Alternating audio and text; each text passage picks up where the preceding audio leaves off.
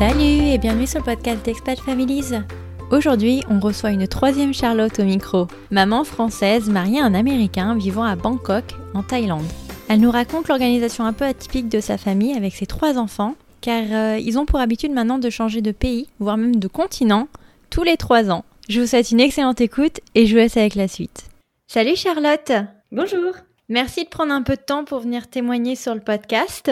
Ah, c'est un vrai plaisir. Écoute, j'aimerais bien pour démarrer maintenant comme d'accoutumé que tu te présentes, que tu nous dises un peu qui tu es, où est-ce que tu habites et de qui est composée ta famille. Alors moi c'est Charlotte, je suis euh, une maman de trois enfants et fondatrice de Little Voyageur qui est euh, un blog, compte Insta et surtout des guides de voyage pour euh, les familles, imaginés et pensés spécialement pour les familles. Euh, j'habite à Bangkok depuis quelques mois maintenant et je suis française d'origine mais expatriée depuis une dizaine d'années avec mon conjoint et, et donc mes enfants maintenant. D'accord. Oui, alors tu me disais en off que déjà de base, vous aviez fait pas mal de pays avec ton mari. Euh, j'aimerais bien que tu nous fasses une petite rétro. D'habitude, je dis française, mais là, je pense que ça va être international. À savoir un peu où est-ce que tu as rencontré ton mari et euh, quel pays vous avez fait euh, tous les deux? Alors en fait, moi j'ai euh, quitté la France euh, il y a une dizaine d'années maintenant, au tout début de ma carrière de journaliste, et j'ai débuté mon activité en Syrie où je me suis installée en tant que journaliste indépendante. J'y ai travaillé pendant quelques années en rayonnant pas mal dans la région. Puis je me suis installée euh, au Yémen où j'ai continué à travailler pour Radio France euh, et France 24, Arte. Et c'est dans ce pays que j'ai rencontré euh, l'homme qui est devenu mon mari. Ah lui était là-bas en tant qu'entrepreneur, il est américain. Et donc on s'est rencontrés à Sanaa, la capitale du Yémen, en plein pendant le printemps arabe. Donc c'est vrai que ça a été une période assez euh, intense euh, à vivre ensemble. On a débuté euh, voilà notre relation sous voilà dans un environnement un peu extrême. et ça a assez vite marché et du coup on a dû fuir le Yémen un an après s'être rencontrés parce que la situation s'est dégradée trop. Et là nous sommes partis nous réfugier on va dire au Qatar euh, vraiment, le déménagement s'est fait euh, très très rapidement et donc on s'est posé au Qatar pendant quelques mois pour rebondir, euh, réfléchir sur l'après. Et mon mari a eu une opportunité professionnelle à ce moment-là aux États-Unis. Et donc, nous sommes partis nous installer à San Francisco. D'accord. Donc, au final, tu es resté combien de temps, tu dirais, au, Moyen-Orient, dans ces pays un peu difficiles, je dirais? Je suis restée cinq ans. Cinq ans quand même, la vache. Mhm. Ok. Ok, donc vous arrivez à San Francisco. Comment tu te sens du coup de transiter de cinq ans dans, dans des pays à risque, on, les appelle comme ça malheureusement, à euh, bah, une, euh, ouais, un pays un petit peu plus cool entre guillemets que, que sont les États-Unis? Écoute, ça nous a franchement fait du bien. Euh, j'avais besoin d'une grosse pause en fait. J'avais vraiment besoin euh, de respirer un peu, euh, de me sentir euh, libre en fait de mes mouvements et de retrouver un peu cette insouciance et, légèreté au quotidien, de pouvoir faire des choses qu'on va dire entre guillemets normales, c'est-à-dire m'habiller comme je veux, mmh. manger ce que je veux, faire ce qui me plaît. Donc pendant quelques mois, on s'est vraiment lâché, éclaté. On a un peu, ça, ça, nous a vraiment fait du bien, surtout que les derniers mois en fait au Moyen-Orient, on sortait plus vraiment de la région, alors qu'avant on se faisait quand même, on essayait euh, de se faire des petits sas de décompression dans des pays euh, un peu plus développés que le Yémen par exemple, pour euh, nous rebooster un peu. Et sur les derniers mois, on n'avait pas fait ça. Donc quand on est arrivé aux États-Unis, effectivement, ça a été un vrai plaisir de profiter de toutes les bonnes choses que les États-Unis ont pu offrir. Et puis assez vite, je suis tombée enceinte de ma première fille. Et donc voilà, j'ai vécu à fond euh, cette première grossesse euh, aux États-Unis. Euh, je me suis inscrite à des cours de yoga. J'ai vraiment vécu la vie californienne à 100%. Trop bien.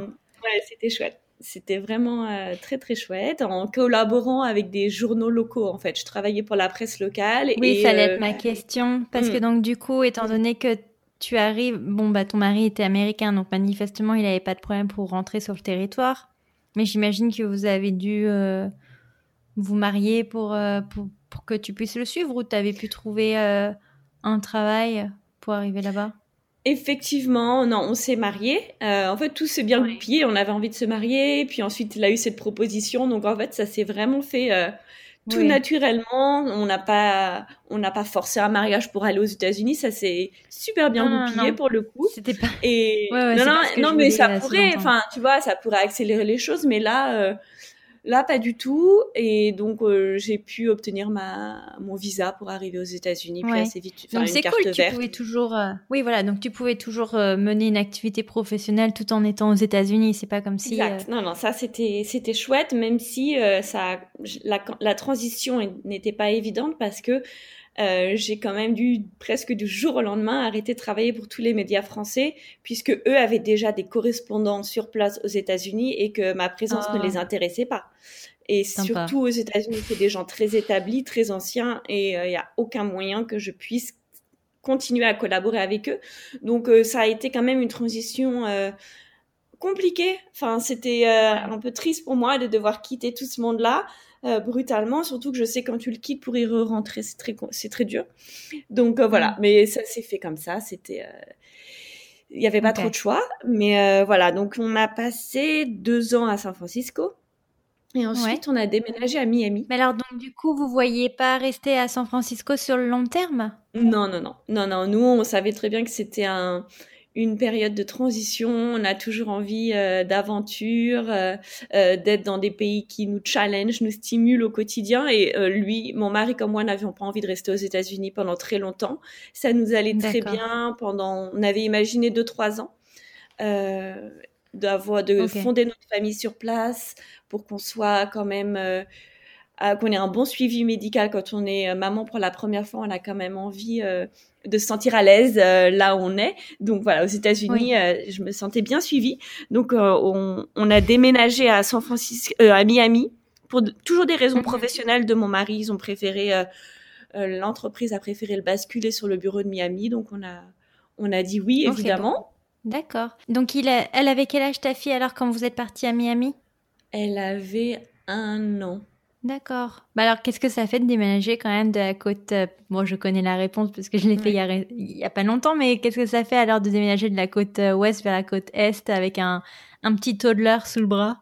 Écoute, ça me semblait tout à fait naturel en fait. Mais parce que euh, je voyage avec ma fille depuis qu'elle a trois mois à peine. on l'a emmenée pendant des semaines en comment ça s'appelle en Uruguay mon mari avait pas mal de boulot avec l'Amérique du ah Sud donc en fait elle, a été avec nous dans des avions dans nos valises dans des chambres d'hôtel depuis euh, ses premiers mois et du coup un déménagement pour nous c'était comme un grand voyage. Ça n'a rien changé. Et toi alors du coup professionnellement t'arrivais quand même à t'en sortir euh, à Miami? Vers la fin de notre séjour à San Francisco, j'ai décidé de créer mon premier blog sur le voyage en famille, justement parce que je voyageais tant avec mon bébé et que je ne trouvais pas euh, les infos qui me plaisaient sur euh, Internet. Et je me suis dit, bah, en plus, c'est parfait, j'ai ma fille, je suis journaliste, je vais ouvrir mon propre site. Et euh, donc, je me mhm. suis lancée dans Little Voyageur à ce moment-là. et donc, donc voilà, après c'est à partir de ce moment-là. Et puis, je m'occupais beaucoup de ma fille aussi. Donc, euh, c'était une période où je cherchais pas forcément à travailler à temps plein. Ça m'allait très bien de, de faire des articles plutôt euh, quand j'en quand j'en avais envie ou que j'avais envie de partager quelque chose. Donc là, j'ai vraiment quand même mis un frein sur le côté professionnel et profité à fond de ma première fille et puis très vite de ma deuxième grossesse aussi. Euh, voilà, tout s'est enchaîné. deuxième grossesse à Miami avec ma deuxième fille. Bah, ça nous fait une Ouais, ça nous fait une belle transition. Alors donc du coup, euh, combien de temps après tu, euh, tu tombes enceinte de ton deuxième enfant? Euh, Un an et demi à peu près après. et les filles ont à peu près un peu plus de deux ans d'écart. Challenging quand même, hein, quand on est baroudeur. Non? Oui, oui, oui, oui, challenging, effectivement. Euh, mais encore une fois, euh, je, je me pose pas cent mille questions. Avec mon mari, on a envie de plus d'enfants, donc on, on réfléchit pas pour l'instant au euh, ah ça va nous empêcher de faire ci, de faire ça. Juste on le fait et on se dit que ça marchera, qu'on va faire. Euh, enfin, on, on voit pas la, la contrainte s'ajouter. Je dirais pas la même chose quand le troisième arrive, mais au deuxième. on se dit bah ça, ça, nous a presque pas traversé l'esprit. Il y a toujours autant de place dans la voiture, dans l'avion, ça semble pas si compliqué. Euh, donc ça nous a pas. C'est vrai. Ah, J'aimerais bien avoir ton état d'esprit parce que euh, moi, c'est un bulldozer à joie, je vais purer. Donc, il va falloir qu'on rajoute euh, un siège auto dans la voiture, donc quelqu'un au milieu. Il va falloir racheter, du coup, un billet d'avion parce qu'il y a une troisième personne à partir de deux ans qui va en faire partie. Du coup, la yo-yo, comment je vais pouvoir fonctionner avec la... Ah non, mais oui, oui. En fait, je me les pose ces questions, mais je me les pose après. C'est-à-dire qu'une fois que, quand, quand je suis dans le moment, en fait, c'est vrai que je me les pose pas trop en amont parce que sinon, ça me bloquerait tellement. Bah, tu vois, je euh, pense que j'ai beaucoup à apprendre des, des personnes comme toi. Écoute, euh, je sais pas, je pense qu'on a tous aussi des, des moyens, d'autres moyens de fonctionner. Moi, je m'inquiète plus, par exemple, euh, je dis pas que je, je m'inquiète de rien. Moi, ce qui, ce qui me angoisse un petit peu quand je voyage avec les enfants, c'est le sommeil. C'est-à-dire que je dors, je me réveille très très facilement la nuit. Donc forcément, mm. quand on est tous ensemble dans une chambre d'hôtel et que les petits euh, chouinent ou euh, voilà les, les, enfants moi en tout cas mes enfants pleurent pas mal la nuit donc euh, surtout quand ils sont petits eh ben je me réveille et donc je sais que la qualité de mon sommeil en, en voyage sera toujours euh, appauvrie et que quand je dors pas beaucoup je suis pas de hyper bonne humeur. Donc c'est juste ça qui m'angoisse en fait. Le fait d'avoir pas mal de mauvaises nuits à répétition ou les gros décalages horaires. Euh, voilà, je suis pas non plus, euh, je m'angoisse pour certaines choses qui toi peut-être tu vois t'angoisserais pas du tout, mais moi c'est vrai que voilà. Ah non mais je suis pareil que toi sur le sommeil et donc du coup j'ai remarqué que je mettais des boules qui et même avec des boules qui j'arrive quand même à l'entendre chouiner dans sa chambre qui est genre aux antipodes de la part. Moi aussi. Euh, moi aussi, j'ai ma, je ne, alors là, je ne peux pas partir en voyage sans boules qui C'est-à-dire ah que et j'en porte à la maison aussi, mais en voyage. Oui, voilà, même pas en voyage. Quand le bébé qui est à côté de toi, c'est oui. Et euh, mais ouais. voilà, il faut. Non, mais écoute, c'est un euh. message à faire passer. Vous n'êtes pas des mères indignes si vous dormez la nuit avec des boules caisses. C'est juste que vous avez un sommeil peu profond et c'est ah, normal. mais clairement. Ah, mais clairement, clairement, euh, au grand désespoir de mon mari qui me dit que je pourrais jamais m'en séparer maintenant et que c'est mort, bah tant pis, hein. Je peux pas dormir, sinon je peux pas dormir. Donc... Non, mais écoute, tant pis, ils comprennent pas, c'est pas grave.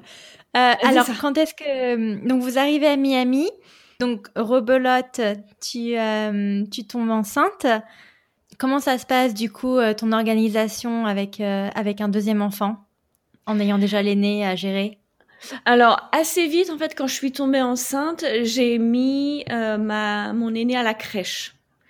J'ai mis mon aîné à la crèche de 9h à 15h, un truc comme ça, ce qui moi me permettait d'avoir voilà, de me reposer un peu, de travailler un peu et euh, et de faire tourner la maison pendant qu'elle n'était pas là. Et puis comme ça, quand quand j'étais avec elle, euh, on passait tout notre temps au parc, à la plage, en extérieur.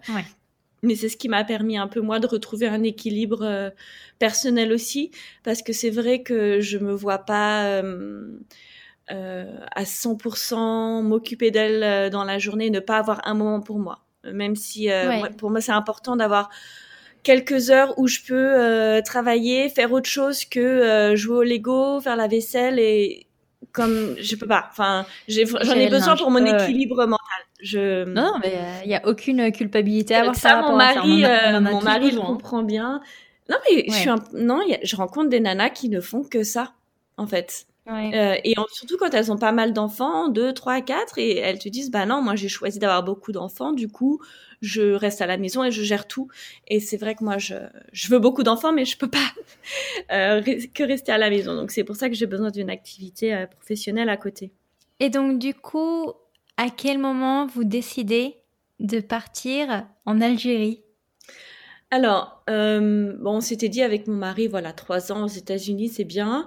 Euh, et lui, euh, voulait retourner dans le monde arabe. Moi, ça me dérangeait pas non plus, vu qu'on l'avait quitté assez brusquement. Et il a eu encore une opportunité d'investissement en Algérie avec des partenaires algériens. Et du coup, ça nous semblait absolument parfait comme destination, puisque ça nous permettait de retourner dans le monde arabe, mais pas le Moyen-Orient, cette fois l'Afrique du Nord, ce qui est quand même très différent.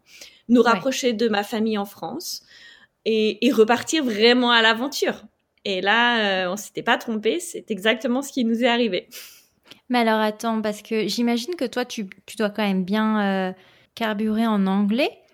Oui. Et mais donc du coup, tu parles français, mais alors ton mari, il parle français? Il a appris le français en Algérie. Euh, ok. Il a appris le français. Ce que je vais me dire, et c'est quand même pas la, la langue locale, quoi, l'anglais. Ah non, et on connaît, on connaît l'ouverture d'esprit des Américains. sur les autres langues. Donc. Mais lui est polyglotte. Enfin, c'est pas l'américain euh, typique, hein, on va dire. T'as de la chance.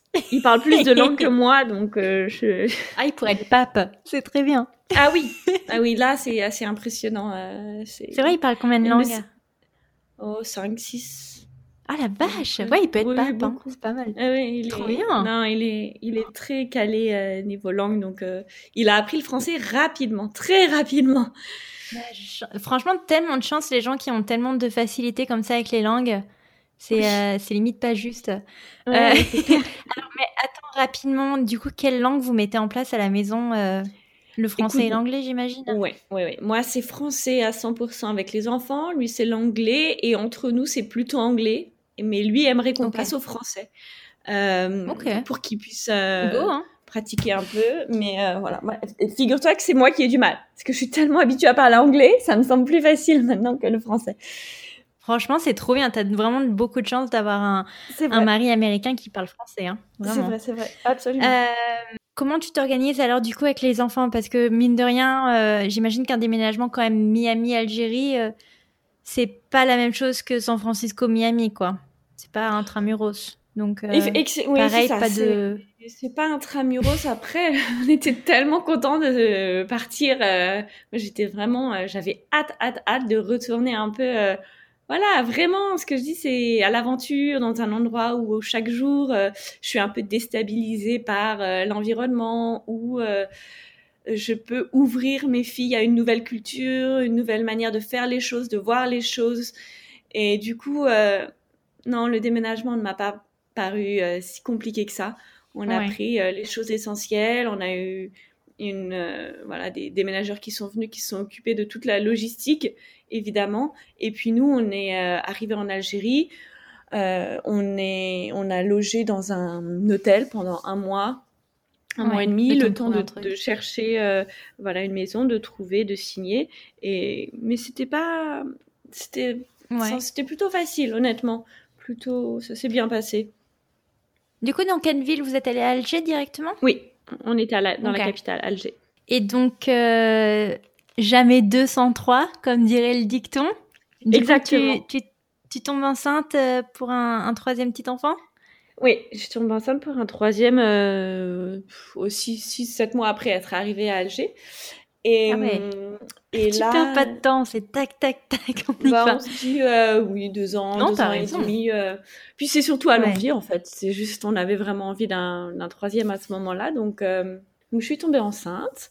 Et puis voilà, la, la- la grossesse en Algérie c'était un petit peu plus compliqué qu'aux États-Unis parce que. Oui, alors si ça te euh, dérange pas, j'aimerais bien qu'on développe un peu parce que euh, voilà, les, les US on connaît globalement, Euh, mais alors par contre un suivi de grossesse en Algérie, tu seras ma première.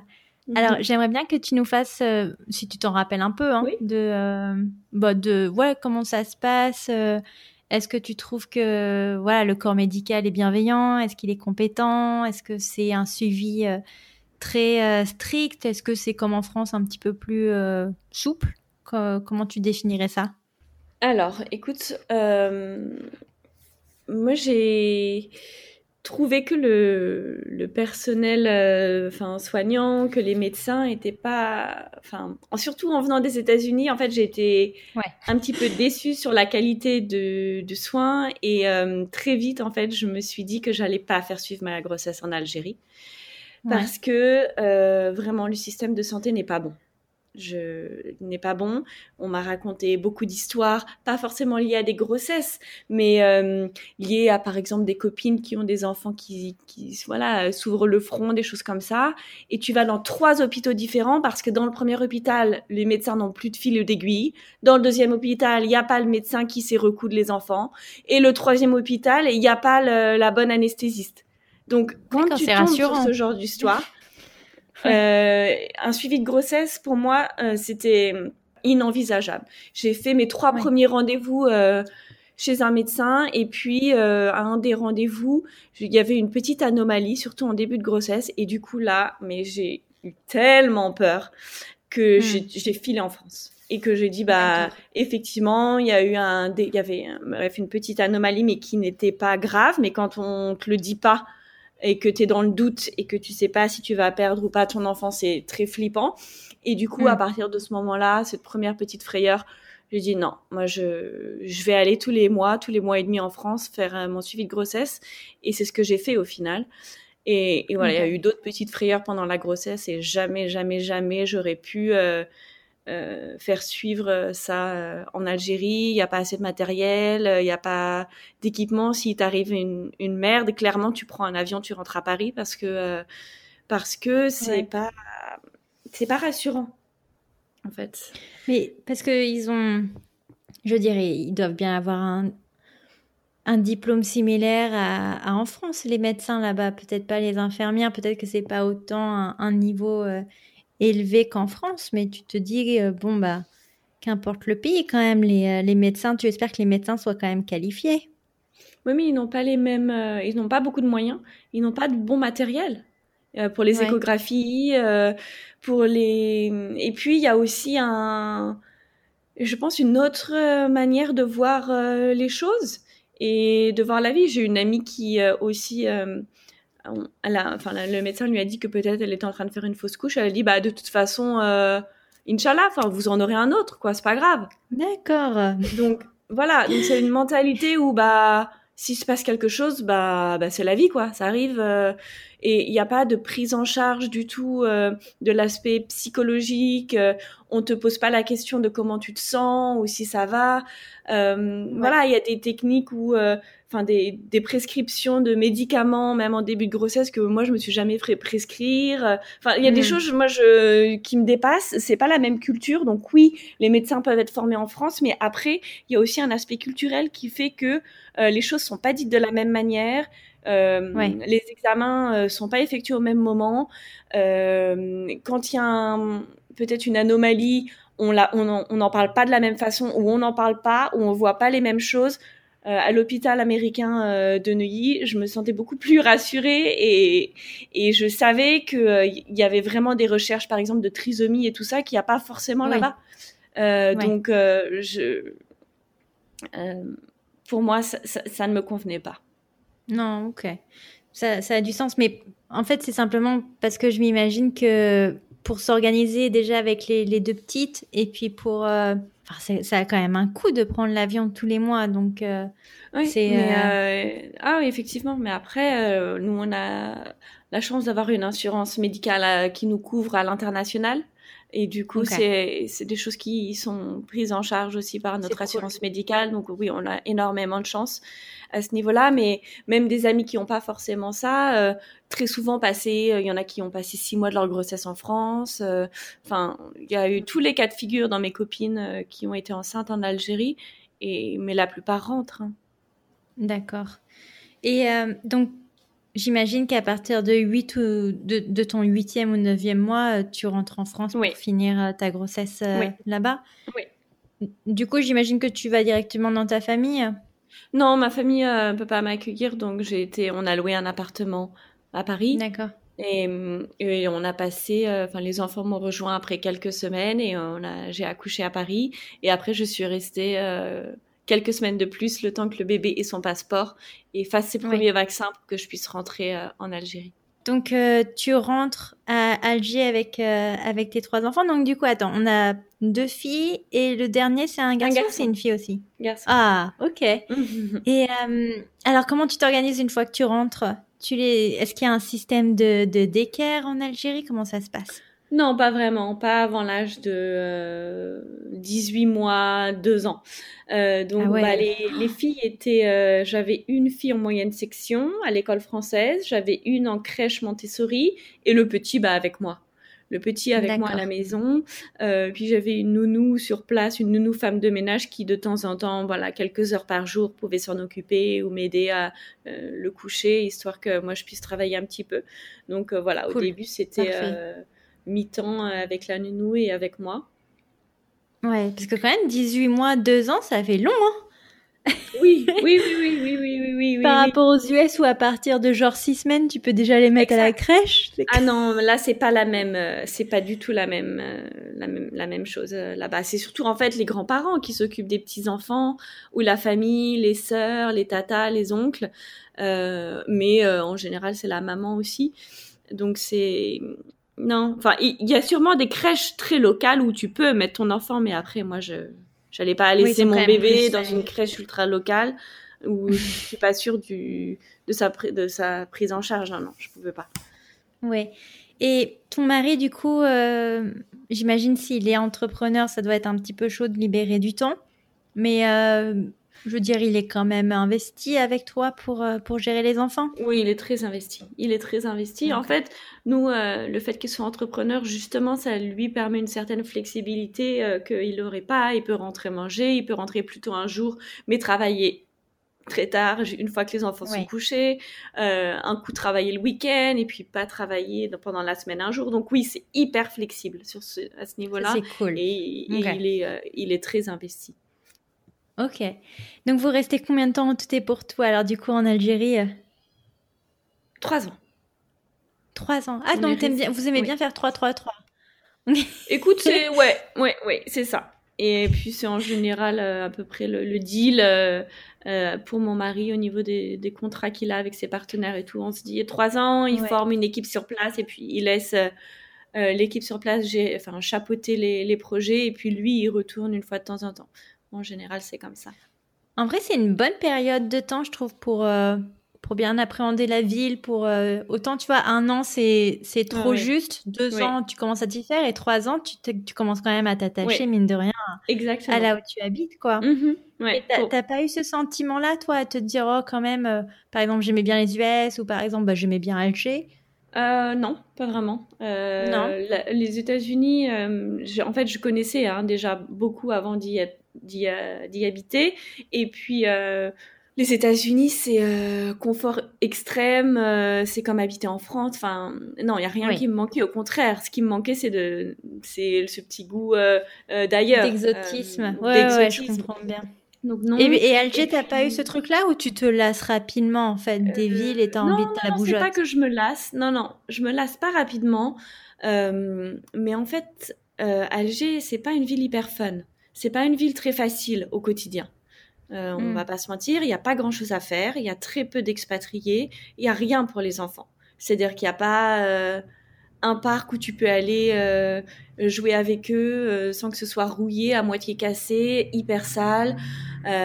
Tu peux pas t'échapper pour le week-end parce que le pays n'est pas développé pour le tourisme, donc les hôtels sont pas pratiques avec les enfants, pas très agréables. Mm. Il y a des choses à faire, mais voilà, c'est toujours, euh, c'est toujours à demi-mesure, quoi. Tu, tu, vas faire un truc, mais euh, enfin, je trouve que c'était pas pas hyper fun avec trois enfants en bas âge. Franchement, là à Bangkok, on s'éclate. Euh, là-bas, il y avait vraiment tourné vite en rond, donc on devait sortir du pays pour retrouver un peu des choses cool à faire en famille. Le plus sympa à Alger, c'était les copains et la, vie d'expat, les expatriés. Parce que du coup, vu qu'il y avait rien à faire, ben, on se voyait tout le temps. Et c'est ça qui m'a vraiment manqué en partant, en fait. Alors que j'avais pas eu ça aux États-Unis, mais c'est le plus dur, c'était de quitter les copains. Euh, alors donc du coup, tu t'en as parlé rapidement. Donc euh, comment s'est faite alors la décision de, partir à Bangkok? Bah, mon mari était sur la fin de son contrat et puis euh, encore une fois, il a cherché des opportunités en Asie et il a trouvé un job à Bangkok enfin un projet ici à développer. Donc euh, voilà, on a dit Banco, c'est exactement ce qu'on veut faire. On veut partir explorer l'Asie. Donc euh, voilà, en quelques mois, en ouais, donc il y avait une, euh, il y avait une volonté de quitter les pays arabes. Bah oui, on, enfin on voyait pas trop lequel faire et puis moi j'avais franchement envie de voir autre chose. Ok. Ouais. Donc l'Asie. Ok. Mais alors donc du coup, comment tu appréhendais par rapport aux enfants d'aller en Thaïlande? Oh, je me suis dit ça va être génial pour elles. Elles vont, euh, elles vont pouvoir euh, euh, faire plein de choses qu'elles ne pouvaient pas faire en Algérie. Donc je vais les emmener au parc, je vais les emmener dans des cafés où il y a des aires de jeu en intérieur. On va aller faire des visites culturelles, on va aller au cinéma, on va aller à la mer, on va aller euh, voir des éléphants. euh. Enfin voilà, pour moi c'était, euh, mais elles vont être au paradis. Elles vont pouvoir faire des activités extrascolaires, tout ce qu'elles veulent. Euh, du foot, euh, du, des échecs, de la natation, enfin tout quoi. Je me suis dit c'est l'éclate et effectivement c'est ce qui se passe, c'est absolument euh, génial. Elles sont en cours de chinois, cours de français, échecs, compétition piscine. Oui oui, elles sont dans une école internationale où elles ont D'accord. mes filles ont chinois en troisième langue. Enfin C'est pas thaïlandais à Bangkok? Elles ont les deux. Ah ok. En école internationale, il y a du thaïlandais obligatoire, mais il y a une, il y a une langue qu'on doit rajouter. Et donc, euh, elles sont chinois, chinois, thaïlandais, anglais. Et puis, ma fille est en cours En de français. aussi, la grande. Mais elles s'éclatent. Enfin, c'est génial. Elles sont, elles sont Du coup, le top, chinois et le thaïlandais, c'est quand même proche en termes de voilà d'apprentissage ou c'est Non, c'est un alphabet différent. Oh, la vache. Ok. Mais, euh, mais nous, on mise plus sur le chinois que le thaïlandais. Euh, le thaïlandais, c'est, euh, voilà, elles apprennent juste à l'école les mots un petit peu pour se débrouiller au quotidien. Mais on sait qu'on va rester en Thaïlande juste quelques années et qu'on parle thaïlandais qu'en Thaïlande, alors qu'on a de grandes chances de partir en Chine ou dans des pays où le chinois est pratiqué. Donc, Ouais. on veut qu'elles qu'elles s'initient et elles adorent. Elles comptent en chinois, elles chantent en chinois. Du coup, moi, je suis larguée. Je peux pas faire leurs devoirs, mais bon, elles se débrouillent. hein. Bah oui, alors donc du coup, attends, vous... mais tu avais mis un pied avant en Thaïlande ou pas du tout? Euh, moi, je suis partie euh, quelques jours faire justement une reconnaissance de maison et d'école. Parce que Ouais. contrairement à ce qu'on avait fait avant, euh, où on était parti en Algérie sans rien avoir programmé, en se disant bah, on trouvera tout sur place, quand on a trois enfants, pour le coup, euh, là, moi, je me suis dit j'arrive pas en Thaïlande avec les trois enfants sur le dos pour faire les visites de maison, les visites d'école. Ouais. Il faut que tout soit trouvé avant qu'on arrive pour qu'elles retrouvent euh, une routine rapidement. Et euh, Hmm. donc, je suis partie Et le sommeil. jours seule. Euh, ouais, Ouais. c'est ça. exact. Euh, je suis partie cinq jours seule et je me suis dit, je vais être en mode euh, machine de guerre. Et j'ai visité huit écoles, 15 maisons. Ah ouais. Et j'ai trouvé l'école, la maison, la nounou. Et je dis, ok, on prend des décisions, on avance. Et un mois plus tard, on arrivait à Bangkok et il y avait, on est arrivé dans notre maison avec la nounou qui était là. Et elles ont commencé l'école, euh, enfin. Elles Bien étaient joué, censées commencer l'école. Oui, oui, censées commencer l'école quelques Ah. jours après. Sauf que le Covid nous est tombé Ouais. dessus et qu'il n'y a jamais eu d'école. Évidemment. Euh, mais Ouais, ça, c'est ce qui. Enfin, voilà, je vais pas me plaindre du Covid. C'est partout dans le monde, c'est planétaire. Mais effectivement, du coup, les filles n'ont pas été à l'école jusqu'en Ouais. août. Donc du coup, comment t'as géré là pour le moment le, le con- Vous êtes confinés en Thaïlande? Plus maintenant. Du coup, les écoles ont réouvert là ou pas? Oui, oui, oui. Réouvertes? Oui, oui, oui. Ok. Bon bah ça va alors du coup ça va un peu mieux là. Non, non, nous, on- moi, je me plains pas du tout. On a vraiment beaucoup de chance. Euh, Ouais. En fait, la politique du pays vis-à-vis du Covid est quand même extrêmement stricte. Les frontières thaïlandaises sont fermées depuis le mois d'avril, mais fermées. Mhm. C'est-à-dire que personne n'entre sans faire une quarantaine euh, surveillée en, dans un hôtel où on ne sort pas. C'est ultra Ouais, c'est comme en. Australie et en Nouvelle-Zélande. Ouais. Bah, moi je trouve ça euh, bien en, en vrai. Hein. Bah oui, effectivement. euh, et puis il n'y a pas, toujours pas de vols commerciaux, donc les seules personnes qui rentrent sont des personnes détentrices de permis de travail qui restent sur le long terme. Et, et du coup, nous, effectivement, on est complètement coupé du monde, mais on n'a plus de Covid depuis des mois. Ouais. On est aux anges, quoi. Bien sûr, notre famille nous manque. Euh, ma maman qui n'a pas vu les petits-enfants depuis un an, mes beaux-parents depuis presque deux ans, ça devient euh, limite... euh, Enfin, c'est très dur à gérer. Mais sinon, au quotidien, oui, on a beaucoup de chance. Enfin je veux dire, on est tous dans la même panade quoi, donc Voilà, c'est ça. pas un cas isolé. Mais alors donc du coup, ouais, expectation versus reality, comment ça se passe? Alors du coup Est-ce que c'est vraiment ce que tu avais imaginé la Thaïlande? Est-ce qu'il y a des petits points où tu as été un peu déçu ou c'est vraiment que, que, que du positif? Bon, hormis Covid, Covid à part. Euh, honnêtement, moi, la Thaïlande a dépassé toutes mes attentes. Euh, c'est encore plus kid-friendly que ce que j'imaginais. C'est encore plus cool, encore plus facile à vivre que ce que j'imaginais. Euh, moi, je suis au paradis. J'ai rien à dire. Pour moi, c'est la ville idéale dans cette période de vie où je suis maintenant.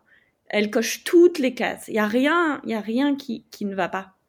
Euh, Et c'est un choix, ça c'est très subjectif. Hein. Moi, ça me correspond à 100%. Évidemment, une, une, autre personne, ça peut ne pas lui correspondre sur tous les points, mais je trouve que avec l'âge des enfants, où je suis professionnellement, où mon mari est professionnellement, euh, comment on imagine notre vie de famille euh, au quotidien, c'est exactement ça à quoi on, s'attend et ce qu'on aimerait faire. Donc, euh, on est, on est ravis, vraiment. C'est marrant, c'est des destinations auxquelles je, je penserais jamais moi personnellement. Mais c'est vrai quand, par exemple, euh, j'ai eu un épisode avec Claire qui elle est au Laos, mais vraiment à la ligne euh, de la Thaïlande. Et elle m'expliquait à quel point les gens sont gentils avec les enfants. C'est vraiment une éducation bienveillante. C'est pas l'archétype français du euh, je vais, enfin, tel qu'on le connaît comme à l'école. Et mm-hmm. Genre, elle est vraiment euh, épanouie, en tout cas au Laos. Donc, je pense que c'est quand même euh, des pays assez similaires. Oui. En fait, euh, le truc, c'est quand on sort du monde occidental, quand on sort de l'Europe, quand on sort des États-Unis, bah, en fait, on se rend compte que la plupart du monde, les gens sont très ouverts et accueillants avec les enfants. Et que c'est que dans nos sociétés euh, bah, occidentalisé où justement il y a beaucoup moins euh, l'aspect bienveillant envers les familles euh, qui ont des enfants, accueillants, chaleureux. On a perdu ce sens. On a vraiment perdu ça. Mais quand on a, on a voyagé en Amérique du Sud, euh, au Moyen-Orient ou ici en Asie, bah, je retrouve exactement la même chose. les gens sont aussi bienveillants en Algérie que en Thaïlande, que en Uruguay, que au Guatemala. moi, j'ai trouvé ça partout avec mes enfants, en fait. Il n'y a que quand je vais euh, dans un resto en France ou euh, aux États-Unis que on me regarde de travers parce que euh, ma fille n'est pas assise pendant tout le repas et qu'elle se balade dans le resto avec un bout de pain. Enfin, je veux dire, hier, j'étais encore une fois, j'en ai les trois enfants manger seuls dans un espèce de grand food court. Oui, bah mon fils de trois ans, effectivement, n'est pas assis pendant tout le repas. Il se lève, il mange, il vient toute seule. Je peux pas gérer, je vais pas lui crier dessus. Et tout le monde s'en fiche et tout le monde lui sourit et tout le monde l'appelle et il se fait trois copines euh, thaïlandaises avec qui il court et c'est génial. Et euh, jamais je, sens, je sentirais cette ouverture et cette facilité à faire les choses en France ou euh, même aux États-Unis, pas, pas partout. Non, c'est clair. C'est marrant parce qu'on en parlait exactement aujourd'hui avec mon mari, à se rappeler que, parce que forcément, notre fils, il commence à avoir des petites euh, phases euh, bah, les tantrums, de tantrum. Bah, voilà. Moi aussi, évidemment. Et, euh, et, on était en train de se dire, purée, on se rappelait du coup son petit-neveu au resto qui avait fait un truc, et je m'en rappelle pas, mais donc du coup, mon mari, mon mari me disait que il y avait un mec au bar qui, qui regardait genre super mal son frère parce que son fils était en train d'avoir un truc et franchement on était en train de se dire mais et il y a un peu de voilà rappelez-vous ce que c'est que d'être parent et on est tous passés par là et euh, qu'est-ce que tu veux qu'on fasse? On va lui crier dessus enfin ça va pas faire avancer le truc ça va te faire plaisir et puis même chacun et puis on n'y a pas à juger c'est juste voilà chaque parent gère le truc comme ils veulent euh, voilà, enfin, il n'y a pas à s'immiscer en fait dans la vie ou dans la façon d'éduquer des, les enfants des autres. Enfin, je veux dire, vis ta vie, quoi. Je veux dire. Euh, c'est clair. Encore, je trouve aux, US, ça va un peu mieux. Mais alors en France, euh, quel est l'intérêt d'aller crier sur un gamin qui est en, état de, je sais même pas quel est le mot, quoi, en, transe, quoi, enfin qu'on se le dise quand t'as un temps. Ah non mais moi, ah non mais c'est clair. Euh, mon fils qui a presque deux ans, mes filles, je sais pas trop, mais où j'ai oublié, mais alors là, il se tape des crises, mais pour rien du tout, il est en transe. Je le laisse. Hein. Ouais. Je le laisse bah, pareil, enfin, aujourd'hui, il en a eu un, enfin, ah j'ai pas compris. c'est clair. Et et je suis démunie, je suis bah mon pauvre, je te laisse te calmer si t'as envie de, de rouler en boule sur le truc. Enfin, euh, ah mais faut le laisser. Mais non mais rien. En plus moi quand j'essaye de faire un truc, c'est encore pire. Il se met encore plus à bah pleurer. quand j'essaye de lui faire un câlin, de le calmer, de lire un livre, il me le jette. Bah écoute, alors du coup je le laisse. Hein. Je le laisse. mais euh, Ouais, ce serait bien de faire une des piqûres de rappel que on, est, on, y passe tous. Et je pense qu'il y a certains parents qui ont peut-être, ou des gens qui n'ont pas d'enfants et qui euh, manifestement Ne, ne, comprennent pas. Mais euh, ouais, laisse bah. les gens faire ce qu'ils veulent, quoi. Bah oui. Euh, alors donc du coup, dans quelle école tu les mets les, les petites? Parce que j'imagine que ton fils, il est trop petit maintenant pour. Il va en crèche. Là, depuis quelques... C'est toujours à partir de 18 mois aussi ici, donc euh, ça fait euh, bah, 4 mois qu'il est en crèche. J'ai opté pour euh, une école internationale pour les filles, une école d'inspiration Reggio et Montessori, c'est-à-dire très basée sur... tout est inspiré de la nature, c'est-à-dire les... Ils font beaucoup de projets artistiques, de projets créatifs en utilisant leur sens, en utilisant euh, voilà des choses qu'ils trouvent dans la cour. Enfin, c'est très axé sur euh, ouverture d'esprit, créativité, mais en même temps, il y a une très forte base académique. Ils suivent un programme, je crois, canadien. Et du coup, bah, c'est vrai que ma fille qui devrait être en CP, euh, en gros, a sauté une classe en arrivant. Et puis lit écrit parfaitement en anglais. Elle fait son CP à côté. Et je trouve que ma fille qui est en moyenne section commence à lire. Alors c'est vraiment, euh, il les pousse, hein. C'est, il les pousse un peu, mais en fait, ça leur ça correspond bien à mes filles qui sont avides d'apprendre et qui sont, euh, qui adorent en fait, qui sont hyper curieuses. Et je trouve que c'est, euh, il y a beaucoup aussi de euh, ils prennent en compte le côté euh, psychologique et le bien-être émotionnel des enfants. Et je trouve ça très important. C'est-à-dire que tous les jours, euh, vraiment, ils, parlent de comment ils se sentent. S'il y a des soucis, il y a énormément de discussions. on parle des sentiments, on parle... Et, et, je trouve que c'est important, en fait. donc moi, j'adhère à fond à ce système euh, d'éducation. Et je trouve que voilà académiquement c'est très carré très pro. Euh, elles font des beaux progrès et elles sont complètement épanouies. Donc euh... et quatre langues surtout déjà à leur âge oui oui ouais, ouais, quatre langues à leur âge. Euh, ça me semble ouais, ça paraît dingue. Quand bah quand on le regarde nous avec nos yeux d'adultes mais ça paraît fou quatre langues quand même. C'est vrai c'est vrai. mais alors donc du coup comment toi t'arrives à, à suivre? Parce que ou même ton mari, hein, parce que euh, français, anglais, ok.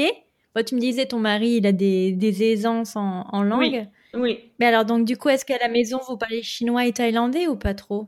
Ou avec non, bah, ça, moi, je les, je les, laisse faire à l'école. Honnêtement, euh, je laisse l'école gérer. Il n'y a pas encore beaucoup, il n'y a pas de devoirs hein, encore euh, dans les langues. Elles ont que des devoirs en anglais. Euh, donc voilà, je honnêtement, c'est pas du tout une charge de travail en plus. Pour l'instant, c'est très, euh, enfin, c'est tout autour du jeu. Hein. Donc, euh, c'est beaucoup de chansons, euh, de jeux entre copains. Donc, c'est pas une contrainte. Elle, elle voit ça comme voilà une autre des matières qu'elles ont. Et puis, c'est, ça semble juste en fait naturel et facile pour elles. ça les amuse. Ça les amuse de, de discuter, de chanter. Alors j'imagine qu'il y a une petite communauté quand même de Français à Bangkok, mais est-ce que c'est quelque chose qui t'intéresse d'essayer de te rapprocher de la communauté française ou euh, pas du tout? En fait, quand j'étais jeune expatriée, euh, je fuyais les communautés euh, françaises. Je me disais, bah, je viens de France, j'ai envie d'être oui. avec d'autres nationalités. Et puis, au fur et à mesure des années, et plus j'ai eu des enfants, plus j'ai eu envie de me rapprocher en fait de la communauté française en me disant bah il y a quand même un truc en plus, une facilité et puis euh, un vrai plaisir d'échanger avec des gens qui ont ma culture parce que en fait, mes meilleurs, mes meilleurs amis depuis que je suis expatriée ont été des Françaises. Et j'ai cherché dans les autres nationalités, mais il y a toujours un truc en plus avec les Françaises. C'est-à-dire que, je sais pas, il y a, et là, depuis que j'ai des enfants, euh, mes enfants s'entendent toujours mieux avec des enfants français parce qu'on a les mêmes codes. J'ai la même, on s'invite pour les goûter, on, les fêtes d'anniversaire, bah, c'est les mamans qui organisent, euh, on reste avec les enfants. Enfin, quand on va au parc, on discute ensemble sur le banc, on n'est pas à les suivre comme des petits chiens euh, derrière leur dos. Enfin, je sais pas, on fait les choses de la même manière, naturellement. Et en fait, du coup, c'est facile et ça coule de source. Et là, c'est vrai qu'en école internationale, du coup, mes filles n'ont pas retrouvé des copains copines aussi aussi facilement qu'elle l'avait fait en école française en Algérie. Mais euh, du coup, moi, je me suis fait des copines françaises et elles ont des petits copains qui vont à l'école française et avec qui ça a cliqué tout de suite. Et du coup, ah, j'essaye de les avoir assez souvent en goûter à la maison pour le week-end parce que euh, en fait, c'est plus facile. Euh, vite, ils jouent à chat perché. Enfin, je sais pas. Il y a un truc qui, il y a une alchimie qui se crée beaucoup plus facilement avec des petits copains et des petites copines françaises qu'avec les autres nationalités. Et moi, du coup, avec les mamans, bah, je clique aussi beaucoup plus fort et, et, rapidement avec les mamans françaises. Donc Ici, je suis euh, polyglotte. J'ai des copines euh, un peu de, du monde entier, mais au final, mon noyau dur, pour l'instant, c'est plus des mamans françaises, qui sont très différentes entre elles aussi. Mais, euh, mais ça reste. Oui, c'est ça. Voilà, c'est pas parce qu'on est de la même citoyenneté qu'on va forcément s'entendre. Je veux dire, c'est pas parce que tu vas aller au Pakistan et que tu vas rencontrer un Américain que ça va devenir ton pote. Qu'on se le dise. Alors donc du coup, quel bilan tu tires de, de la découverte de tous ces pays, voire tous ces continents? Je tire un bilan ultra positif et enrichissant en fait. J'ai l'impression de évoluer, euh, me connaître encore mieux, connaître mes proches encore mieux, euh, grandir à chaque fois que je déménage et que je découvre de nouvelles cultures. Euh, je trouve ça vraiment très enrichissant comme expérience et je me nourris au quotidien de l'autre, de sa façon de penser, de parler, de manger, de voir les choses et, euh, et je pourrais pas vivre en fait sans cette euh, nourriture de l'esprit quotidienne que m'apporte euh, la vie à l'étranger. C'est, c'est vraiment un, un, bonheur pour moi. Mais alors donc du coup, est-ce que tu penses qu'un jour vous allez vous poser dans un pays ou est-ce que tu penses que vraiment toutes, toutes tous les 3-5 ans vous allez, vous allez bouger dans un autre pays? Euh, pour l'instant, moi, je me vois bouger euh, tous les 3 à 5 ans euh, ouais. En faisant des sauts euh, aux États-Unis toutes les deux expatriations, disons, c'est-à-dire euh, être à l'étranger pendant deux, deux, deux, tours différents, donc peut-être pendant 6 ans, puis repartir 5 ans aux États-Unis, repartir à l'étranger pendant 3 ouais. ans, parce que mon mari aimerait que les enfants aient quand même un point d'ancrage aux États-Unis. Euh, pour lui, c'est très important qu'il se sente vraiment américain et qu'il et qui grandissent un petit peu là-bas, mais on ne se dit pas, bah, dans trois ans, on rentre aux États-Unis, on y sera posé pendant le reste de notre vie. Ça, c'est, on n'envisage pas les choses comme ça. Ouais, mais pourtant, tu me disais que les filles, elles apprenaient le chinois, donc euh, je pensais qu'après la Thaïlande, vous alliez potentiellement aller, euh, je sais pas, à Singapour ou, euh, oui, oui, oui, ou en Chine. Oui, oui, c'est ce qu'on va faire. C'est ce qu'on va faire, je pense. Ah. Euh, à voir, à voir en fonction de lui, son business. Euh, on n'est pas ouais. du tout, euh, on n'a pas de plan euh, sur le long terme en tête. On, on, voit un peu comment les choses évoluent, puis on s'adapte. Ouais. Et tu penses que les filles, ça va aller à partir du moment où vous, vous êtes bien dans vos baskets, ou même ton petit garçon d'ailleurs? Oui, oui, je pense. Après, effectivement, c'est difficile de quitter les copains et les copines. Et ça, ça va le devenir de ouais. plus en plus. Donc, on en a conscience on le prend euh, en considération. Bah, on bougera sûrement peut-être moins fréquemment. Euh, quand plus elles grandiront, moins on bougera fréquemment, mais on continuera quand même à bouger. Puis après, voilà, on, on, se concerte en tant que famille et on fera des choix euh, en fonction aussi de tous les membres de la famille. Euh, mais euh, je pense que le plus important, c'est que les parents soient bien et en cohérence et en, en symbiose et puis les enfants suivent de toute manière parce qu'au final ils oui. regardent comment nous on se sent et comment nous on évolue au quotidien et puis ils se calquent quand même pas mal sur nous. Ouais, non, mais bien sûr. Mais c'est tellement euh, inspirant, je trouve, parce que bah, tu, tu pourrais penser que parce que tu as trois enfants, t'es pas nécessairement trop mobile. Donc, mmh. euh, je trouve que c'est un beau message, en tout cas, à faire passer si, euh, voilà, si des familles ont, ont envie de franchir le pas mais n'osent pas trop parce que se disent oh quand même ils sont un peu âgés, c'est mmh. vraiment leur faire sortir de leur cocon. Moi vraiment, je, en tout cas, je remarque avec tous ces témoignages que à partir du moment où les parents euh, savent un peu où ils vont, je pense que les enfants oui. nécessairement euh, sont bien aussi dans leur basket quoi. Bien Et, sûr. Euh, ouais, je trouve qu'en tout cas toi, euh, pour avoir quand même fait trois continents avec oui, trois oui. enfants c'est quand même un sacré challenge et qui, qui a l'air d'être euh, relevé haut la main. Donc, euh, est-ce que d'ailleurs tu aurais des conseils à offrir à des parents qui, euh, qui bougent comme toi, que ce soit logistique ou que ce soit un petit peu plus mental euh, réfléchissez moins et lancez-vous. Parce que plus on réfléchit, plus on pense euh, à tout ce qu'il faut faire, à tous les challenges qui nous attendent, moins on a envie de bouger en fait. Euh, donc euh, voilà, arrêtez de penser, bougez. donc du coup, qu'est-ce qu'on peut te souhaiter alors pour l'avenir? Bah, Déjà, on te souhaite de, de, bien profiter de la Thaïlande vu que tu es arrivé il y a quelques mois. Oui. Qu'est-ce qu'on peut te souhaiter d'autre Est-ce qu'on te souhaite un quatrième enfant par exemple Oui, on souhaite un quatrième enfant. C'est vrai Trop bien. Un cinquième aussi et du succès professionnellement avec Little Voyageur, euh, plein de lecteurs de nos futurs guides qui sortent euh, et de followers sur notre, euh, de nos aventures au quotidien sur Instagram pour construire une belle communauté de, de familles expatriées, non expatriées, mais qui ont en commun le goût de l'aventure, du voyage et des jolies choses. c'est un beau message. Bah, de toute façon, je partagerai avec plaisir ton lien et tout le touti qui va avec. Moi, écoute, en attendant, bah, je te remercie beaucoup, beaucoup pour ton témoignage, super inspirant, euh, qui donne envie vraiment de, se bouger les fesses. Donc, merci à toi, c'est très gentil. Et puis bonne euh, fin de journée. Voilà pour cet épisode. J'espère qu'il vous a plu. Et puis, euh, je vous dis à la semaine prochaine pour un prochain épisode. Ciao